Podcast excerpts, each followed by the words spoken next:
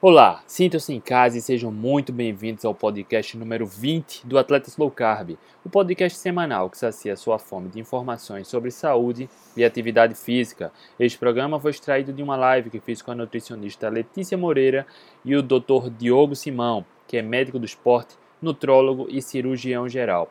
Durante a live conversamos sobre quais são os benefícios de uma abordagem low carb na saúde do atleta qual é a relação de uma má alimentação na saúde do atleta e na performance esportiva? Óleos vegetais são saudáveis de verdade? A gordura é inflamatória? Banha de porco é saudável? Há algum risco de treinar e competir em jejum?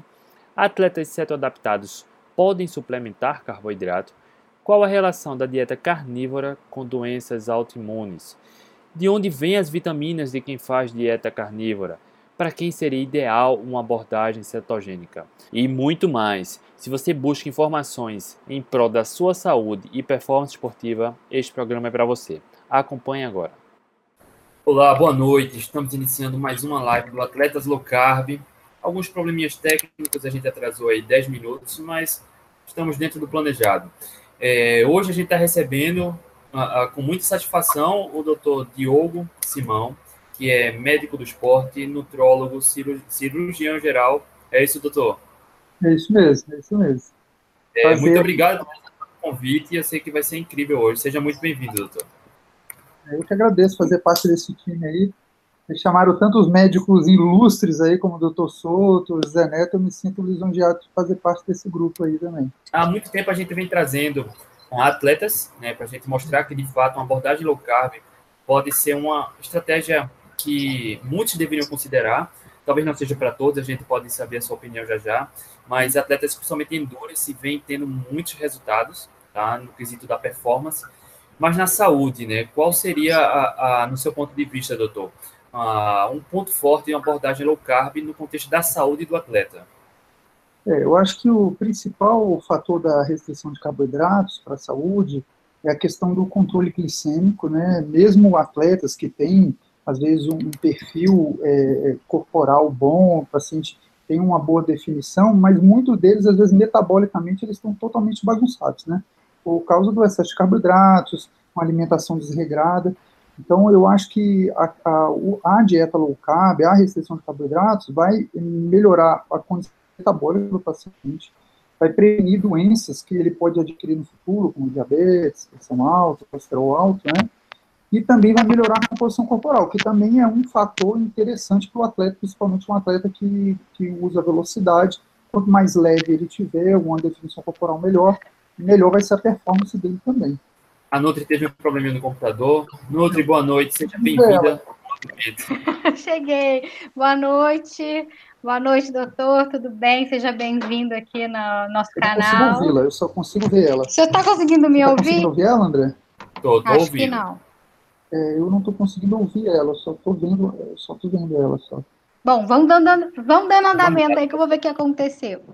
Vamos ver. A gente sabe, doutor, a, a gente vem vendo nas últimas três, quatro décadas uma epidemia grande da obesidade, de doenças hum. das mais diversas, tumorais, doenças neurológicas, e muito disso está associado a síndrome metabólica, a, a, consumo crônico, né, consumo alto consumo de carboidratos refinados. Quando a gente fala no esporte, a, qual a influência de uma má alimentação, uma alimentação rica em carboidratos refinados, teria na incidência de lesão ou no comprometimento da performance esportiva? É, então, é, o, o, excesso de carboidratos ele pode fazer com que o paciente ganhe peso, né? Existem é, atletas que, mesmo performando em, em, nível é, esportivo de alto nível, ele tem pacientes que têm um excesso de gordura corporal tudo isso vai comprometer a performance dele, porque a gordura é um peso morto, né? Ela, só vai te atrapalhar ali, te deixar mais pesado, atrapalhar você no rendimento. E do ponto de vista de saúde também, ele aumenta o risco de várias doenças crônicas né, não transmissíveis, né? como diabetes, obesidade. Você vê isso muito frequente no atleta que entra numa temporada de descanso, ele, ele para de treinar no ritmo que ele está treinando, ele ganha muito peso, quando se aposenta, a maioria deles entram em síndrome metabólica, porque consomem uma quantidade de carboidrato muito grande e não estão mais performando, não estão fazendo mais atividade física da forma como eles faziam. Né?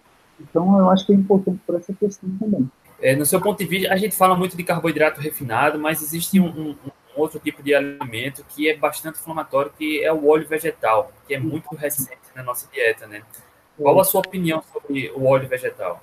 Então, eu fiz recentemente uma postagem até sobre isso, sobre óleos vegetais. É, os óleos vegetais são altamente inflamatórios. É, infelizmente, ainda tem-se o conceito de achar que a gordura que causa infarto, que aumenta o colesterol, é a gordura saturada. Isso não é verdade. É, a gente já sabe já há bastante tempo, tem vários estudos que mostraram isso, que a gordura que é inflamatória é a gordura que é feita pela indústria é, alimentícia, né? o óleo de soja, milho, canola, girassol.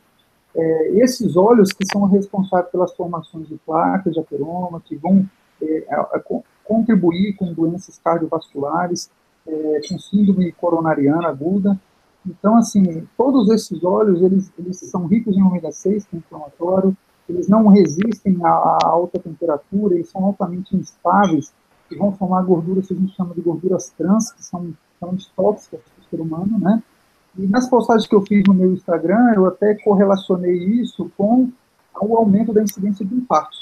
Foi mais ou menos aí no início do século XIX que surgiram esses óleos, o primeiro deles foi o que foi o óleo de algodão, e coincidentemente foi a época que começou-se a ter vários diagnósticos de infarto e daí para frente, o infarto só foi aumentando, a curva é sempre ascendente, causa de morte mais frequente no mundo todo, e acompanha com o consumo de óleo, que é o que mais as pessoas consomem, tanto para cocção, quanto também em produtos industrializados.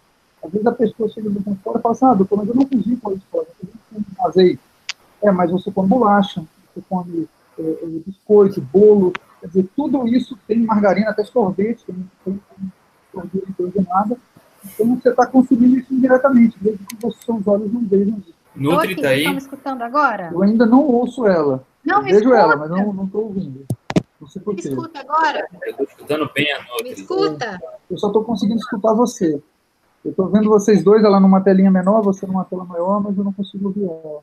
Quais ah, seriam sim. boas opções de gordura? É, para cocção, os que eu mais recomendo é a banha de porco. A banha de porco é o que os nossos antepassados cozinhavam. Ela é uma gordura é, altamente resistente à alta temperatura. E também eu gosto da manteiga, de preferência a manteiga ghee, que ela é a gordura pura, né? Tira-se aí a lactose e, e, as proteínas do leite e fica só realmente a gordura, ela é muito mais estável, aguenta mais temperatura também. É outro óleo que eu gosto é o óleo de coco. Eu não cozinho muito com óleo de coco porque ele dá sempre sabor de coco na, nos alimentos, então parece que você está sempre comendo muqueca. Então é, eu não curto tanto, eu uso mais a banha de coco para fazer carnes e a manteiga para fazer meu omelete, por exemplo. O azeite, o óleo de abacate, o óleo de macadâmia, eles seriam opções também. É, opção eu, eu usaria mais sobre uma salada. Eu prefiro da, das gorduras de origem animal, a banha, a manteiga, o óleo de coco também é saturado, ele tem uma característica bem parecida com as gorduras animais. E a margarina, doutor? Não, margarina não, pelo amor de Deus. Nem a Betel a, a maioria das pessoas ele. usam margarina e elas confundem com manteiga. Meus pacientes, quando eu vou fazer o recordatório alimentar, a Nutri deve passar por isso também. Eu pergunto, o que você come de manhã? Ah, pão. Você põe o que no pão? Aí eles falam, põe manteiga. Eu falo, manteiga ou margarina? Ah, é margarina. As pessoas confundem, ainda acham que manteiga e margarina é a mesma coisa. E, infelizmente, a ABSL leva o selo da Sociedade Brasileira de Cardiologia, que isso atrapalha muito a gente. Pacientes acham que aquilo é saudável porque tem um selo uma sociedade conhecida, né? E é, um, infelizmente, uma vergonha aí para os médicos é, apoiarem esse tipo de iniciativa. A gente sabe que tem interesse econômico, eles recebem milhares de reais aí para ter esse selo, né? Então, é, infelizmente, isso atrapalha assim, a nos Estados Unidos ainda é, é, se vê muito, né? Que a margarina, eu me esqueci agora, mas a marca dela é que ninguém disse que é margarina, ou porque ela é bem idêntica à manteiga, né? Na textura e no sabor, mas é 100% é. margarina. Enfim, a qualidade é, é ruim, isso. e eu costumo até falar para os meus pacientes, você pegar um pote de manteiga e margarina e deixar os dois abertos, o de manteiga vai dar formiga, vai dar barato, porque é um alimento vivo, os, os próprios é, insetos comem, né? Agora a margarina vai ficar ali intacta, não vai dar nem barata. Eu falo, olha, se nem barata come, você vai comer, é realmente é. lógico, né? É verdade. É, eu queria dar boa noite à, à turma que está aqui na live. Tem uma turma boa, já tem algumas perguntas. Madi Suco, boa noite. Marcos Oliveira, Tainha, Passos, James, James de John Wilder, sempre presente. Rogério Senzi. Rogério Senzi tem uma pergunta. Qual o benefício, tirando a perda de peso da dieta low carb, ou mesmo estar em cetose, num esporte anaeróbico? Tem alguma tem, influência sobre o ácido lático? Né? Doutor? temos estudos aí do Steve Finn, do Volek, que mostraram que mesmo os pacientes que estão em dieta cetogênica, depois do exercício, eles, eles apresentavam a mesma quantidade de glicogênio do que as pessoas que estavam comendo carboidrato. Quer dizer, é, eles conseguiram comprovar que o corpo ele poupa o glicogênio muscular quando ele está adaptado na cetose, né? Você vai usar muito mais é, é, os ácidos graxos como fonte de energia, você vai poupar esse glicogênio. Então, cada vez você vai ficando mais eficiente na, na, no, no, no, na poupagem do glicogênio, mesmo em altas intensidades. Então, uma pergunta muito frequente que as pessoas têm, dá para treinar musculação em dieta cetogênica? Dá plenamente, eu já faço isso já há mais de um ano. Treino na mesma intensidade, consigo colocar carga pesada, consigo evoluir, progredir carga, consigo até hipertrofia. Perfeito. É, quando as pessoas falam... Deixa eu perguntar a opinião do doutor antes. A, a cetogênica, ela pode ser uma péssima estratégia por comprometer a performance, é o que a gente escuta direto, que ela compromete a performance do atleta. Isso procede? Então, o, os estudos iniciais que mostraram isso, eles, eles avaliavam os pacientes num curto período de tempo. E não davam um período de adaptação para esses pacientes. Então, você pegava uma pessoa que comeu a vida inteira carboidrato, botava ela numa dieta restritiva, né, restringindo carboidratos, e antes mesmo de que ela se adaptasse a essa nova evolução, você botava ela para competir depois com uma pessoa que continuou comendo carboidrato. É lógico, é evidente que a performance ia cair, isso para qualquer dieta. Se fosse testar uma dieta vegana, a performance ia cair do mesmo jeito, porque teve um período de adaptação. Né? É, mas os estudos depois, que foram mostrando períodos de adaptação mais longos, pacientes já estavam 20 semanas fazendo dieta cetogênica, houve, na verdade, uma melhora da performance. Os pacientes performaram até melhor do que os pacientes que estavam comendo carboidrato e tiveram a vantagem da melhoria da população corporal. Eu queria Nutri. falar da Nutri, eu não estou conseguindo ouvir ela. Será que agora você me Nutri, escuta? Vou, vou, vou, ler seus lábios aí para tentar entender é, o que você está falando. Põe, põe a, a legenda. Fale a sua opinião, Nutri. De forma alguma, né? E a gente é, é isso mesmo, né? Esses, esses estudos que fizeram e que realmente é, tiveram ali, né, que, que, o atleta não performaram, foram estudos que não respeitaram esse período de adaptação, né? E, e vamos, ver, vamos falar da prática, né? Da nossa prática, tanto a minha quanto né, nutricionista, o que, que eu vejo muito em consultório é justamente é, a partir desse momento de adaptação, desse período que é bem individual, né? Tem atletas que é, são mais conseguem né, adaptar mais rápido, tem atletas que demoram um pouco mais, e isso também influencia o que, que eles comiam antes, né? Então, isso, esse período depende muito disso, né? Mas a partir do momento que esses atletas estão adaptados, é, a performance é igual ou até melhor mesmo do que era antes. Né? Isso a gente, eu vejo isso na minha prática clínica, né, no, no consultório tecnicamente, o que é que aconteceria, né? Não, eu não acredito que é só o fato de você reduzir o carboidrato para melhorar a performance, né? Existe o um período de adaptação. Ah, no meu contexto, né, de corredor, existe um, uma faixa chamada Fat Max, né? Que é a faixa aeróbia, que a gente, na, pela frequência cardíaca, a gente se mantém nessa frequência e consegue otimizar a gordura corporal para ser utilizada como fonte de energia.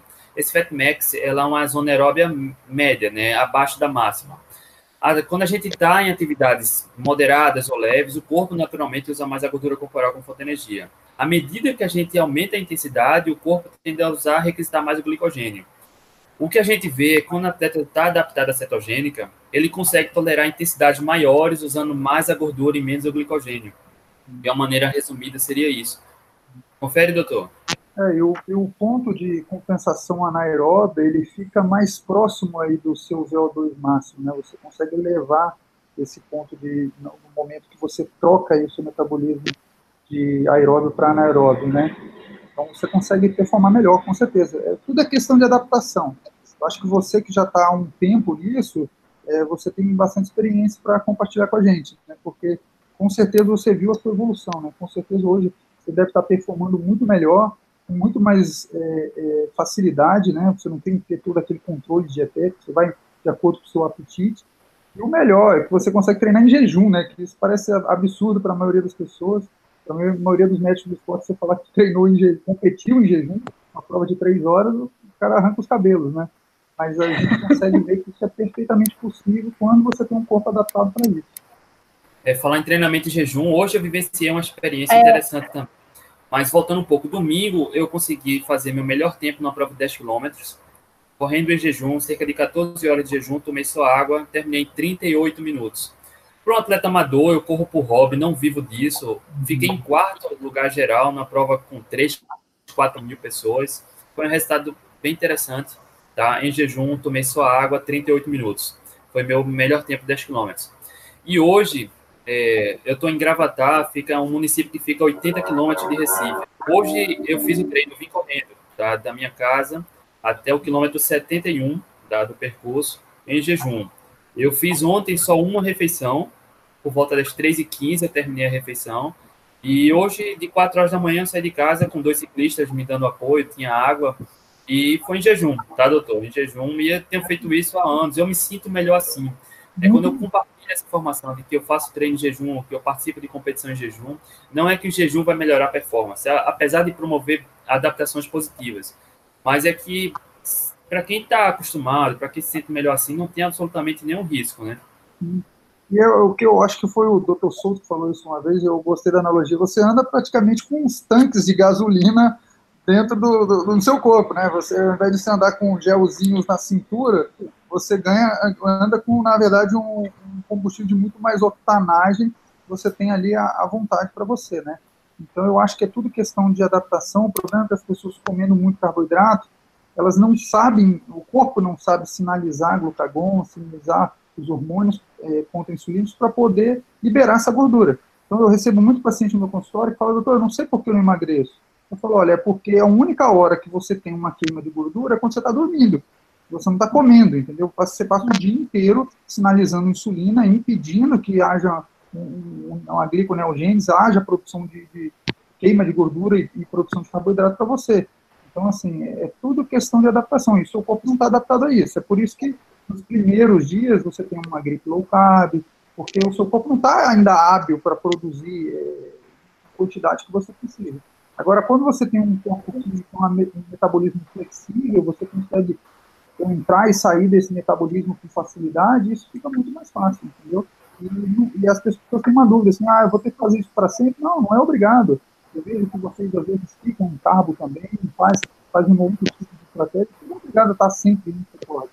Mas é claro que melhora a cognição, melhora outras coisas. E quando você está adaptado, você consegue sair e voltar com mais facilidade. Quando a gente fala em otimizar a performance, eu lembrei agora, o doutor falou da questão do, de aumentar, né, a, a, a gente consegue tolerar uma intensidade maior usando mais a gordura e menos o glicogênio, porque nossa capacidade de armazenar glicogênio é bem pequena, é limitada, né? Quando o atleta ele é carbodependente, ele quebra fácil, não tem energia por longo tempo. Né? Quando o atleta é ceto-adaptado, ele tem bem mais energia, né? E um, uma outra questão, eu não sei a opinião de vocês, acho que a gente nunca conversou sobre isso, mesmo sendo ceto-adaptado, dependendo da situação, eu não vejo particularmente problema em suplementar um gel ou outro, tá? Porque normalmente atletas amadores numa maratona levam seis, sete, oito géis, tá? Eu eu acho que dependendo da adaptação, um gel ou dois géis seja suficiente, né? E mesmo assim, apesar de que você pode terminar uma maratona fazendo seu recorde pessoal sem suplementar nada. Mas aí é questão de treino, de adaptação, que as pessoas pensam, eu vou me adaptar, certo adaptar porque eu não quero suplementar nada. Eu acho que o objetivo não necessariamente seria... É, eu acho que tudo é questão de adaptação. É isso, né? Acho que tudo é questão de adaptação e é questão de como você se sente no momento.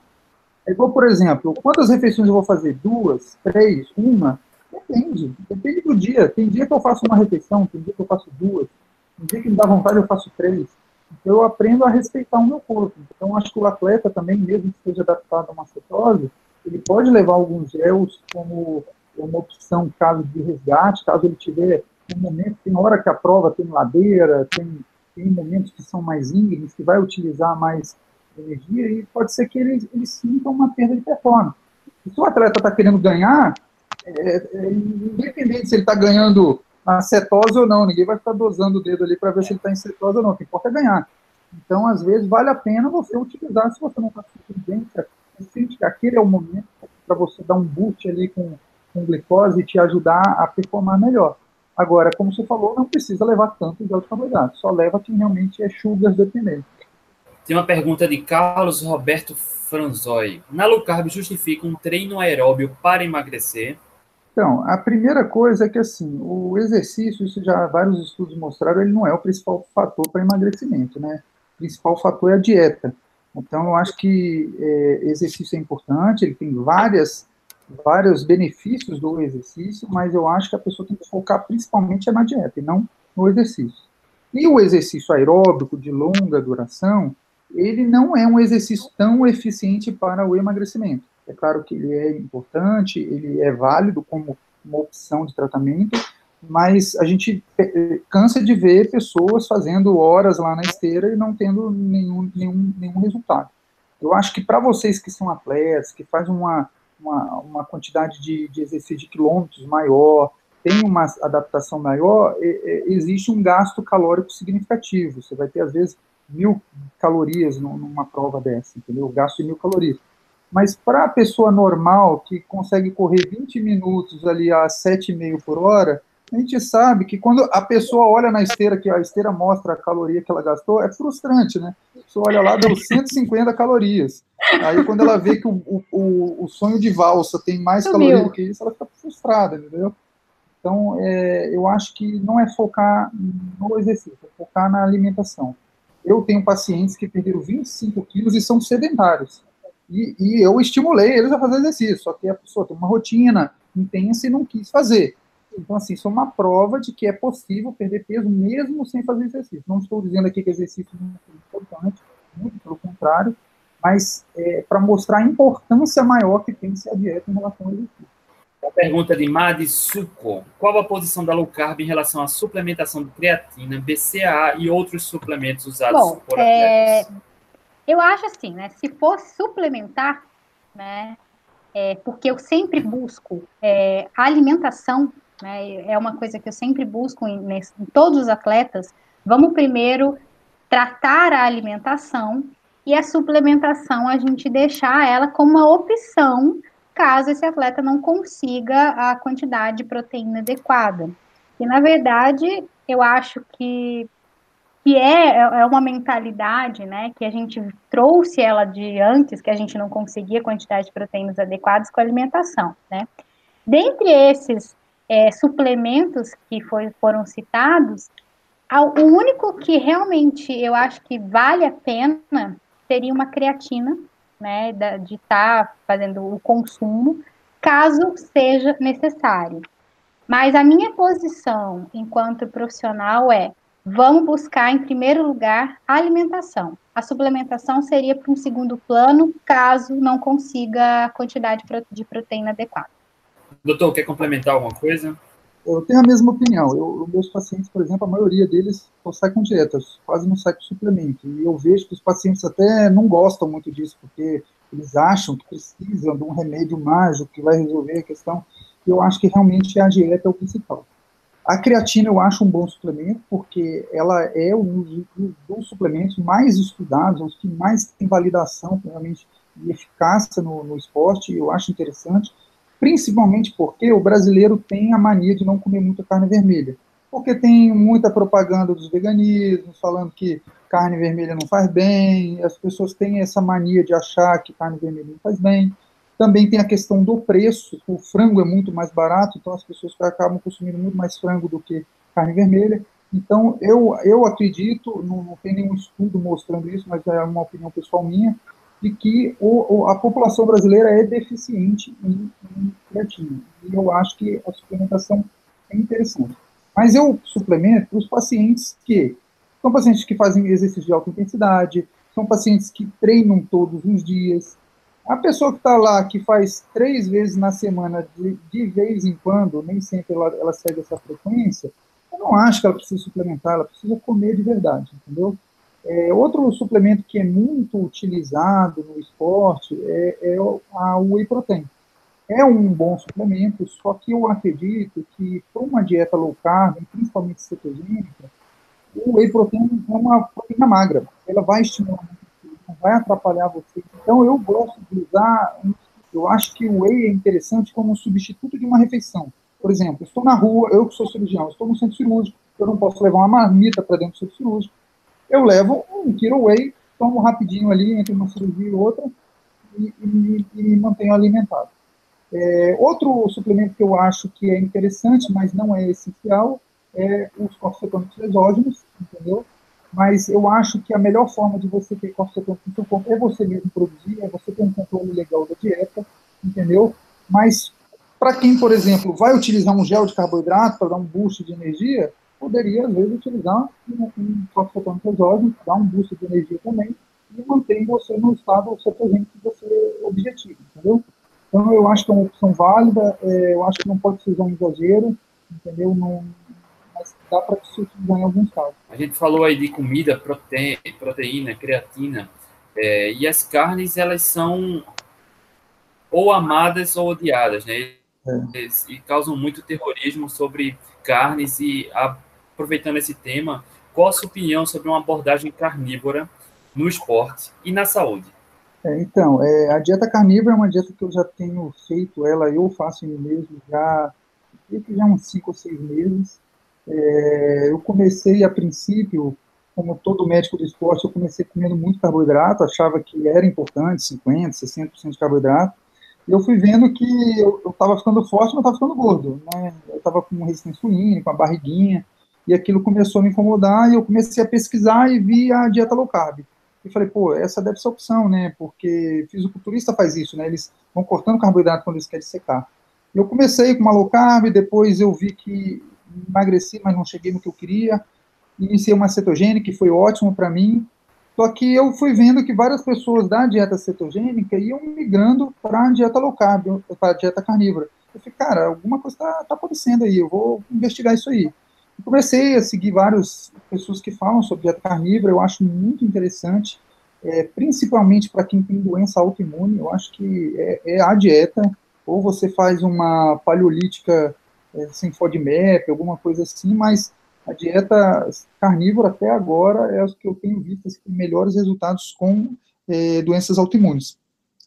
E também para pacientes que têm aí síndrome de Crohn, é, é, síndrome do intestino irritável, outros problemas gastrointestinais, ela parece ser uma dieta muito, muito boa. Quanto à performance, é, ela é uma dieta que mantém você no estado cetogênico, então eu acho que é bem semelhante ao que a dieta cetogênica faz. Só que você tem um substrato proteico em grande quantidade, eu acho que ele é importante para a hipertrofia. Você vê que o Sean Baker, que é um dos principais propagadores da, da, da dieta carnívora, o cara é um monstro, o cara é gigantesco, entendeu? E quebra esse paradigma de se achar que você precisa de carboidrato para hipertrofia. Tem estudos até do Stuart Phillips, que é um cara que mais pesquisa proteína no mundo, já mostrou que você consegue ter síntese proteica mesmo não tendo ingesta de carboidrato mesmo quando eu não estou treinando, porque às vezes eu tenho uma rotina pesada e não consigo treinar, eu, eu sinto que eu não estou perdendo massa muscular, eu sinto que eu estou mantendo, que quando eu comia carboidrato, parecia que você murchava, né? Porque, não sei, eu, eu, sentia, eu tinha aquela ideia, assim, estava saindo o meu músculo pela urina, né? Porque é como murcho de um dia para o outro, assim, né? E isso eu não sinto mais com a dieta carnívora, não tem retenção de líquido, então eu acho muito boa. Não é para todo mundo, eu acho que é uma dieta difícil aplicação, porque é difícil entrar na cabeça das pessoas, você só comer carne, as pessoas acham isso absurdo. Eu não tenho nenhum paciente de consultório que usa dieta carnívora, porque é difícil convencer eles a fazer uma cetogênica, eu falar que é carnívoro, eles fazem o sinal da cruz e saem correndo no consultório. Né? Então, assim, é, é, complicado. Mas eu acho ótima aplicação. É, eu, eu, eu, acho legal as pessoas que estão no, no Instagram botando a cara a tapa e divulgando essa dieta, porque vai fazer bem para muitas pessoas. E na rede social, o interessante é que, assim, se você não gostou, é só você não seguir, meu amigo. Não ficar chateado só porque eu estou falando bem de carne, entendeu? Agora, no consultório é complicado, porque a gente tem que explicar todos os benefícios, leva uma consulta de uma hora só para você tirar mitos da, sobre a carne, né? A minha irmã, ontem eu estava conversando com ela, porque ela está numa pegada que é virar vegetariana, eu tive que fazer um evangelismo com ela, assim, para tentar converter ela de novo para o lado bom da força, entendeu? Mas eu senti que a propaganda vegana bate muito na cabeça da né? A pessoa acredita no aquecimento global, é, que as carnes fazem mal para o planeta, que a pecuária agride mais o ecossistema do que é, a agricultura, e, na verdade isso é uma grande mentira, pelo menos, é totalmente pelo contrário. E até ela veio falar comigo no final, assim, para evitar a briga, não, a gente tem que levar uma dieta no equilíbrio. Eu falei, olha, então, se você, eu concordo que você tem que ser equilibrado, então o equilíbrio teria que ser comer mais carne e menos vegetais, porque você está desequilibrando em relação a isso. Se você acorda de manhã, você come pão, que é vegetal, é, sucrilhos, vegetal, margarina, que é vegetal, quer dizer, você vai comer vários vegetais ali. Aí talvez você ponha um leite para botar no sucrilho. Então teve um ingrediente de origem animal e cinco, seis de origem vegetal. No almoço você tem salada, macarrão, arroz, feijão, batata, quer dizer, você tem mais uns cinco aí que são de reino vegetal e a carne que é do reino animal. Então, na verdade, a balança está desequilibrada para consumir muitos vegetais e poucos produtos de origem animal. Né? Então, é, eu acho que é, é, é, esse convencimento que é complicado. Nutri, quando a gente ouve uh, perguntas sobre uma abordagem carnívora, uma das principais perguntas que eu escuto é: se eu comer só carne, de onde é que vem as vitaminas? É. Porque associam vitamina com, com fruta só, né? Sim, é, e a gente vê as vísceras, né? As vísceras, né? No caso, o fígado, ele é riquíssimo em densidade nutricional. Consumo, né, de carne vermelhas e vísceras, você tem essa densidade nutricional e tem vitaminas, minerais. Então, ou seja, só consumir uma, uma dieta com base carnívora, você consegue tudo que você precisa. Hoje, em consultório, assim como o doutor falou, Hoje eu já consigo trabalhar mais uma dieta carnívora com os atletas. Pelo por conta das lives que a gente está fazendo, né? Que a gente fez a live com a Jade, eu acho que ficou muito explicado. Mas a gente entra sempre com uma, de uma forma estratégica, né? A gente sempre faz a, uma dieta carnívora, não, não como estilo de vida, apesar de que muitas pessoas de consultório já estão vindo a mim é, já com a cabeça mais aberta nesse sentido, né, de, é, de entrar realmente nessa abordagem carnívora como estilo de vida. E aí a gente começa a, a trabalhar isso daí, né, já desmistificou, já, já saiu ali da caixinha.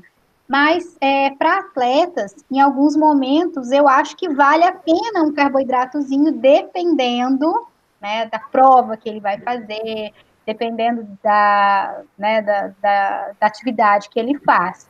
Então, a gente usa muito forma estratégica. Eu já tive vários pacientes aí, é, inclusive eu, né, é, fiz provas aí só consumindo é, carne por um longo período, um, um grande resultado. Então, eu acho sensacional essa abordagem carnívora. É, contando um, um segredo, vou revelar um segredo, né? Oh. Meus objetivos para a corrida estão no segundo semestre, né? Que eu estou treinando para correr novamente os 100 quilômetros pela terceira vez. E eu estou na nova abordagem no treino também, baseado na frequência cardíaca, otimizando a minha zona aeróbia. E no contexto nutricional, ó, eu fiz quase o mês de janeiro todo uma abordagem carnívora né, com o objetivo de otimizar a capacidade do corpo de usar a gordura corporal como fonte de energia. Se eu não estou oferecendo carboidrato absolutamente nenhum, o corpo tem que trabalhar a gordura que tem. Então, eu fiz esse o mês de janeiro quase todo. E, coincidentemente, quando eu reiniciei o ciclo de treinamento, a Jade lançou o desafio, o desafio dos carnívoros. Exatamente quando eu ia iniciar o ciclo, eu passei mais 15 dias na abordagem carnívora novamente. Foi justamente no final desse ciclo que eu fiz o meu RP, meu recorde pessoal dos 10 quilômetros. E eu percebendo muita melhora, tá? É, otimizando a capacidade do corpo de usar a gordura corporal como fonte de energia. No início é difícil, né? Como o doutor falou, existe a fase de adaptação. É, é preciso ser trabalhado isso, né? É, o, o, atleta que está aderindo a low carb pela primeira vez precisa ter em mente que vai ter a performance diminuída, mas com algumas semanas a chavezinha vira e parece que de uma hora para outra o corpo já começa a usar a gordura corporal como fonte de energia de forma mais eficiente, né, doutor? É, eu acho que a estratégia, a mudança de com estratégia low carb, não deve ser próximo da sua competição, entendeu? Você tem que fazer isso bem no início, no primeiro é, macrociclo, né, para você conseguir ter uma adaptação adequada e você conseguir performar na sua melhor fase lá na próxima da prova, né? Então, eu acho que quem tem uma prova já planejada, é melhor você ir na estratégia que você está indo, entendeu? Porque você vai ter uma queda de performance inicial, entendeu? A não ser que aquela competição para você não, não valha dinheiro, entendeu? Só por, por diversão. Mas é importante respeitar esse período de adaptação, que vai variar pra, de pessoa para pessoa. Para mim, levou um mês. Um mês depois, eu já estava treinando na mesma intensidade. Varia. E você falou de autoimunes. Eu conheço pessoas, tenho pessoas próximas também que têm artrite reumatoide, por exemplo, que na abordagem carnívora ah, praticamente sumiu, né? entrou em remissão. E, de uma maneira geral, é porque a gente tira praticamente todas as possíveis causas de alergia e inflamação que a pessoa pode hum. ter, né? Eu falo com a pessoa. Hoje eu atendi, por exemplo, uma paciente que tinha é, anquilosante, tinha é, tiroidite Hashimoto e tinha também é, alguma outra. Ela tinha umas três patologias já autoimunes, porque todas têm a mesma causa, hiperpermeabilidade intestinal. Então, quer dizer, elas sempre andam juntas. Ela, aí eu falei com ela, olha, até quando você vai ficar colecionando doenças autoimunes, entendeu? Então, assim, eu falei, olha, tenta é, aí eu encaminhei ela, vamos ver se na próxima consulta ela vai ter feito. Aí vai ser a minha primeira paciente realmente em dieta carnívora. É, eu, particularmente, não levaria uma abordagem carnívora para a vida, sabe, com estilo de vida, porque eu gosto de vegetais, eu gosto de legumes, e são saudáveis, né? Porém, ah, existe a dúvida também, Nutri, se alguém quiser levar por muito tempo, a longo período, é, é seguro? Eu acho o seguinte, eu levaria Nutri... facilmente uma dieta carnívora por resto da minha vida, porque eu adoro churrasco e adoro japonês, sashimi. Eu adoro. Eu gosto de comer todo dia. Então, isso não é dificuldade para mim. A questão é que é, vida social é complicado. Às vezes a gente vai se reunir com outras pessoas e tem outros alimentos. É, então, às vezes fica difícil tudo isso. E segundo, é que tem alguns comfort foods que às vezes não são interessantes de você comer, por exemplo. Eu estou em casa com minha esposa no sábado à noite, a gente gosta de pedir uma pizza. Aqui tem uma pizza que é feita com massa de couve-flor e de, ou de brócolis, então, assim, super cetogênica a pizza. Eu prefiro descer um degrau e voltar para a cetogênica naquela refeição, mas ter aquele prazer, aquela diversão de estar vendo filme, comendo pizza, entendeu? Porque também não, não ter nenhum prazer na vida, entendeu? Mas eu acredito que 90% das minhas refeições são carnívoras. E eu já não faço muitas refeições, né? eu faço duas refeições por dia, então numa semana com 14 refeições. Eu faço uma ou duas que não sejam realmente carnívoras, então as outras 12 praticamente eu faço são carnívoras. Então eu acho que você não precisa ser 100% carnívoro, eu acho que você pode ser carnívoro é, é, é, com a possibilidade de comer vegetais esporadicamente, que eu acho que é o que a gente fazia Idade da Pedra. Eu acho que o ser humano era um carnívoro facultativo, né? é um onívoro facultativo. Ele era carnívoro a maioria do tempo, mas quando faltava é, uma presa, um, algo para comer, ele, ele tirava esse recurso dos vegetais, entendeu? Mas era uma exceção, com certeza. Nutri, de Carlos Roberto Franzoi. Água com limão cabe na carnívora? Pode ser 50% ovos, 50% carne? Não, é, é o que eu falei. A, tem gente que conceitua a dieta carnívora como você consumir pelo menos 80% das suas refeições baseadas em, em origem animal. Então, você tem ali um espectrozinho que poderia de exceção, por exemplo, tem carnívoros que consomem café, usam pimenta na sua carne, pimenta do reino. Então, assim, eu acho que você não precisa ser totalmente radical, não como nada, entendeu? Então, eu acho que a água com limão, para essas pessoas que não querem ser tão radicais, poderia. Mas se você quiser levar a risca, é carne, ovo, peixe, frango, água e sal, entendeu? Não vai variar muito disso, entendeu? O queijo até poderia utilizar, mas não é uma coisa que os carnívoros usam muito. É, o, o, queijo entra, na verdade, como a sobremesa do carnívoro. É o comfort food dele. É quando ele quer sair um pouquinho da dieta, ele come queijo para mudar um pouquinho o paladar. Né? Não é uma coisa que come Nutri, quer complementar alguma coisa? É, assim que ele falou, né, da, da, sobremesa do queijo, muitos carnívoros usam também torresmo aí como, como sobremesa, né? Então, é. E a questão mesmo do ovo, é, que, eu, que eu sempre acho, pode sim consumir ovos, né? Mas não em 50%, né? Enquanto a gente fala de uma dieta carnívora, pra, na, na minha concepção, a maioria deve ser de carnes, né? E, E carnes, a gente tem uma, uma série de, de carnes aí, né? Desde peixes até as carnes vermelhas. É, lembrando que a maioria é carne vermelha e vísceras, né? O ovo ali entraria como uma opção, né, para estar tá comendo, mas não com, enquanto, né, 50% aí da, da alimentação.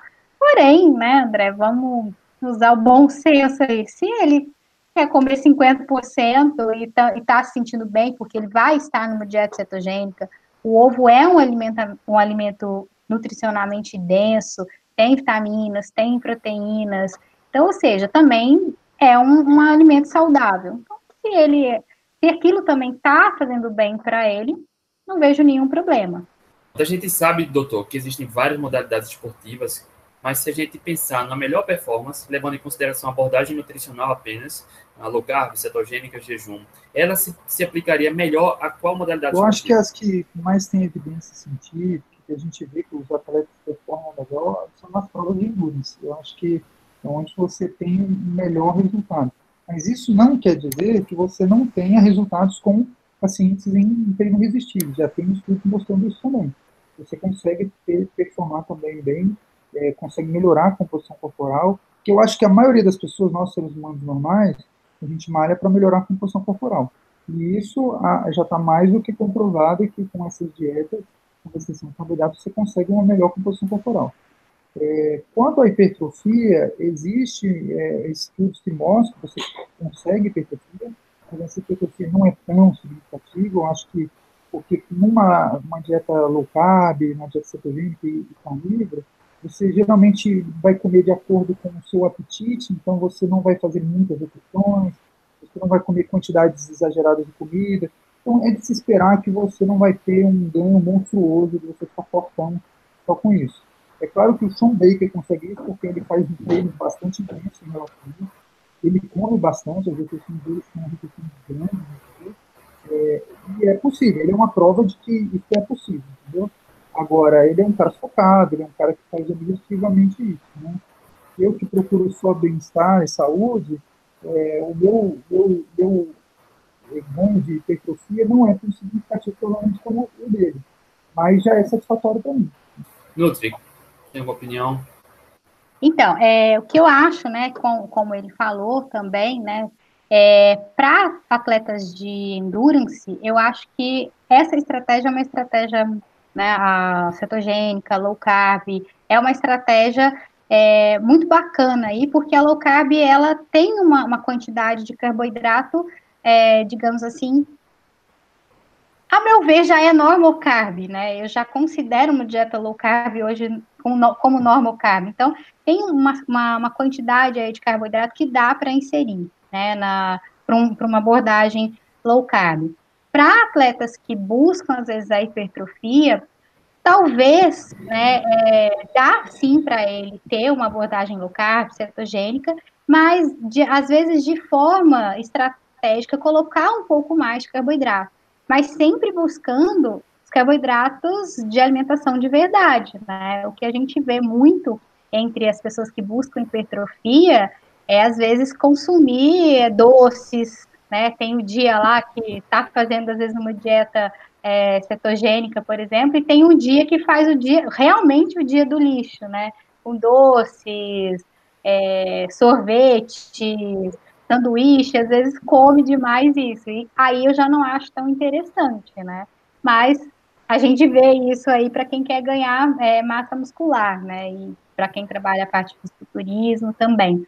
Até é uma, uma dúvida, né? O que, que o doutor acha aí desse dia do lixo aí, do Cabup da vida? Qual que é a, a opinião dele com relação a isso? É, então, esse é um grande problema, né? Eu acho que não precisa ser um dia inteiro de lixo. Né? Acho que você pode ter uma refeição que seja uma refeição livre. Mas isso tem que ser sempre exceção, entendeu? Eu acho que não pode ser regra.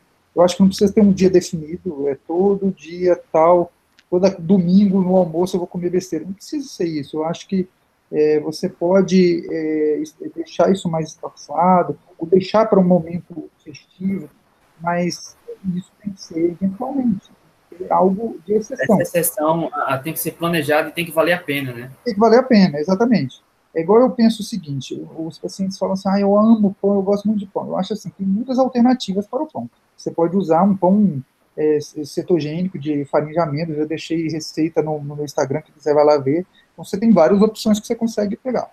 Mas às vezes a pessoa tem uma tara por uma certa coisa que não existe a opção low carb, por exemplo.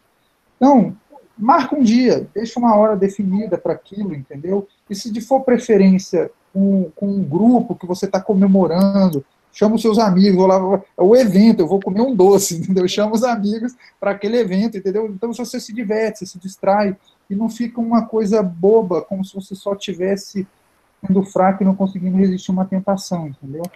É, mas eu acho que quando tem programado, o bom é que a pessoa espera aquela data, né? Ela sabe que vai ter aquela data programada. Porque é difícil você tomar decisões conscientes quando você está com fome, quando tem um doce delicioso na sua frente, que é que você adora, então aí você não for se conta, entendeu? Mas quando a coisa é programada, por isso que eu acho que você tem que programar sua marmita, você já tem que levar suas refeições. Eu levo minhas refeições, então eu nunca saio da dieta, porque eu sei que já tem para comer, já está ali, já está preparado, entendeu? Então é muito mais fácil seguir um cronograma se eu tenho organização. Perfeito. Nutri. Nutri falou sobre suplementação também. Depois pegar a opinião do doutor. É, a Madi Suco falou que descobriu a low carb, os benefícios do Bulletproof Coffee há alguns anos. E a opinião, a pergunta dela é sobre tomar café com MCT. O ideal seria antes ou após o treino? Então, é Bom, é, assim, é... Do... pode falar, se você quiser. Pode falar? Tá, eu falo, depois você fala. Bom, o que, que eu acho, né? Depende do que, que ela quer. Então, se vamos supor, ela está querendo emagrecimento eu acho que é desnecessário o uso do, do óleo de coco ali no café, mesmo que, que ela for fazer uma, uma prova, uma prova, um treino, né? Aí ela vai ter que fazer outras adaptações, né? Mesmo se o treino for intenso, a pergunta dela é sobre mesmo, treino mesmo se for intenso, se ela já tiver, ainda mais se ela já tiver certo adaptada, não tem necessidade. Pode ser uma opção Pode, do meu ponto de vista, pode. Aí vai muito é, do que ela está adaptada. Ela precisa de estar tá colocando o MCT, né, o óleo de coco no café? Não precisa. Mas tem muitos atletas que se sentem seguros. Aí vai mais uma questão psicológica. Tem muitos atletas que gostam de colocar o MCT porque eles se sentem seguros ali para fazer um treino, né? Mas se ela estando certo adaptada ou se ela quiser perder peso, eu acho totalmente desnecessário. É, quando eu comecei com a low carb, eu tinha medo de fazer treino em jejum e eu migrei ao jejum, o, a alimentação tradicional para o jejum usando café com óleo de coco como pré-treino. Mas chegou um momento que eu questionava, será que realmente isso funcionava? Foi a partir daí que eu comecei a tomar só o café. E eu não percebi absolutamente nenhuma diferença. Eu sei que tem a questão da individualidade, mas eu vejo que para quem está adaptado, eu não preciso uh, consumir uma energia né, exógena se eu vou ter minha gordura corporal que tem muita energia também. Eu acho que cada caso é um caso, mas talvez não seja tão necessário, né? O consumo, não sei a opinião do doutor uh, no pré-treino. No pós-treino, eu acho que também depende do objetivo, se você vai ter um treinamento em seguida, se você precisa recuperar energia em seguida, enfim. É, eu acho que cada caso é um caso, tem que ver como um todo, né? Qual a opinião do doutor? É, eu acho que cada caso é um caso. É, eu também fui mais ou menos igual a você. Quando eu comecei a fazer jejum, eu achei que eu não ia suportar, porque realmente eu não conseguia ficar três horas sem comer. Eu achava que ia ser absurdo eu conseguir fazer isso. E eu me ancorei no café Bulletproof. Ele me dava energia, eu conseguia ficar até a hora do almoço tranquilo, sem comer. Só que a mesma coisa, eu falei, agora eu vou tentar só o café. E percebi que não mudou, eu senti a mesma coisa, entendeu?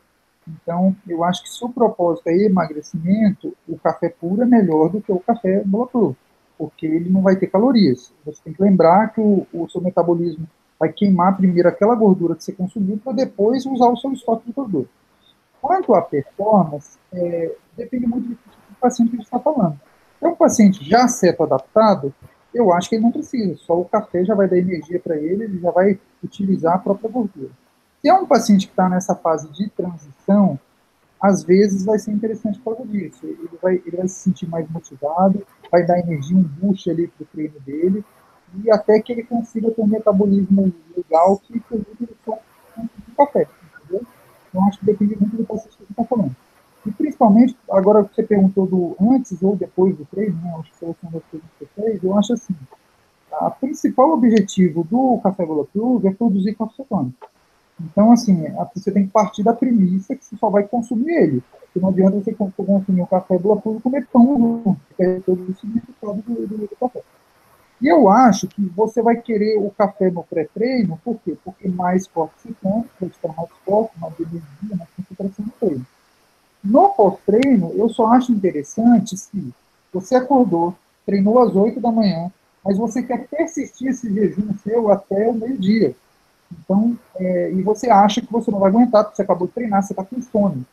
Entendeu? Então, você tomando o café Bulletproof ali depois do treino, ele vai inibir aquela fome que você estava sentindo no pós-treino, e vai fazer você manter um jejum metabólico até o horário do almoço. Então, assim, depende muito da situação do paciente que a gente está falando, mas o café Bulletproof hoje é uma coisa que eu quase não uso. Na verdade, depois que eu virei carnívoro completo, eu parei de tomar café. Fiquei um tempo aí da, sendo carnívoro tomando café, mas o café sempre me trouxe muita ansiedade e eu achei que estava me incomodando. E agora eu nem café tomo, é água e sal as pessoas quando descobrem que a gordura é saudável, né, e que pode misturar uma gordura no café, né, fazer o bulletproof coffee, é, isso acaba atrapalhando principalmente o emagrecimento, né, porque eles querem pular uma refeição, tomando, consumindo muita gordura, e depois tomam outro café, um outro café, isso pode atrapalhar e até, pode até gerar mais gordurinha, é, né. Ainda mais, o pessoal fica usando aquelas fairy bombs, né, que são as bombas de chocolate com bastante óleo de coco, exagerar, é igual castanha. Eu tinha mania no começo de pegar castanha e ficar vendo filme comendo castanha. Você vê, você comeu o potinho inteiro. Só que um potinho daqueles 150 gramas de castanha tem mais de mil calorias. Então, assim, você come brincando sem perceber. Perfeito. Ah, doutor, a gente está chegando já a uma hora de live, nosso tempo médio, e é que a gente fala sempre, quando o papo é bom, o tempo é. passa rápido, né? Para a gente é, finalizar, para quem um atleta que está chegando na live agora, descobrindo a low carb, como ele pode iniciar a abordagem low carb atrelado à, performance atlética? Então, eu acho que primeiro ele tem que entender que vai haver uma fase de adaptação, vai haver uma fase de decréscimo do, da performance, tá? Eu sempre falo com meus pacientes que tem duas formas de você iniciar aí. Você pode tirar os carboidratos todos de uma vez e já entrar logo numa cetogênica, como você pode ir diminuindo progressivamente os seus carboidratos, entrando numa low carb, caminhando cada vez para uma dieta cetogênica. Os dois métodos eu tenho bons resultados e tenho resultados ruins também. Porque às vezes você começa tirando devagar, a pessoa perde um quilo, dois, ela desanima e vai embora. Como também, às vezes, você tira tudo de uma vez, a pessoa assusta porque tem a gripe low carb, mesmo se avisando ela que vai ter, e ela não volta mais no seu consultório. Como tem aquelas pessoas também que vão tirando devagar, as pessoas vão se adaptando, nem passam pela gripe low carb, e, e tem um bom resultado, assim como às vezes eu inicio uma dieta cetogênica, no outra consulta a pessoa já está 10, 15 quilos mais magro. Então, assim, das duas estratégias você tem bons resultados. A questão é o quão você está preparado para abdicar, entendeu? E como você está preparado para se esforçar, para se dedicar. Se você é uma pessoa que já tentou várias coisas e largou pela metade, às vezes eu acho que é melhor você iniciar uma low carb, ainda mais se você não é diabético, você não tem nenhuma comorbidade que exige um tratamento mais agressivo. Vai reduzindo progressivamente os carboidratos, tira primeiro os carboidratos de alto depois vai tirando os compost food, entendeu? até que você vai utilizando cada vez mais, eh, cada vez menos carboidrato. Agora, se você é uma pessoa diabética, hipertensa, obesa, você precisa de, de ser curado disso e precisa de uma situação extrema, você é uma pessoa comprometida, só que você foi enganado durante anos porque te deram recomendações erradas, que você achou, e você seguiu elas muito bem, você era rigoroso, você comia carboidrato de 3 em 3 horas, como a nutricionista falou. Quer dizer, você é uma pessoa que tem um perfil para fazer uma dieta cetogênica, você é comprometido com isso. A questão é que você precisa de conhecimento, era uma orientação errada. Tá? E em relação à performance, é, na low carb, você também vai ter decréscimo de performance só que como a queda é gradual, às vezes você não vai sentir tanto essa questão. E às vezes, quando você está comendo um pouco de carboidrato, você pode focar esses carboidratos próximo do seu treino, no pré e pós-treino, por exemplo. O pouco carboidrato que você está comendo, 130 gramas que você está comendo, você pode focar elas ali naquelas refeições ali próximo do, do treino. De manhã você não comer carboidrato. Isso vai facilitar até você não ter tanta queda de consumo. Agora, na dieta cetogênica, como você não come quase nada de carboidrato, é, é inevitável que essa queda de performance vai vir. Só tem que estar preparado para ela, tem que se hidratar bem, usar os eletrólitos, né? O sal entra aí bastante importância nessa questão, e esperar que a chave vai virar e você vai melhorar a performance com certeza. Doutor, muito obrigado pelo seu tempo, pela sua disposição, por compartilhar muita informação valiosa. É, queria agradecer também a participação da turma, a turma fez muitas perguntas aqui, enfim, eu repassei o que estava coerente com a abordagem no momento. Uh, obrigado pela participação de todos. Doutor, obrigado. Quem sabe um dia a gente faz outra Quero live. Vamos participar na próxima live. Espero na próxima live estar ouvindo a Nutri. Eu não consegui ouvir Vai. a voz dela. E eu não sei como que você vê o que as pessoas estão comentando, porque eu também não consigo ver o que as pessoas estão comentando. Eu gostaria também. Segredo, doutor. Você me ensina a ser craque. Né? Nutri, boa noite. boa noite. Obrigado. Boa noite, André. Boa noite, doutor. Sei que não está me escutando, mas foi show. Ela está dando boa noite, doutor. Disse que foi boa show. Noite, boa noite, obrigado. obrigado. Boa a próxima live, próxima live, no dia 25 de abril, vai ser com o doutor Eric Neves, que é um médico que também é um grande estudioso da medicina baseada em evidências e já participou de um Ironman, Ironman foi é, isso mesmo? Ele já fez acho que dois Ironman, não em low carb, ele falou que não em low carb, mas ele é atleta. Olha aí, então vai médico, atleta compartilhando informações interessantes. Obrigado. Rapaziada, obrigado, obrigado doutor Nutri. Até a próxima. Tchau, tchau. tchau.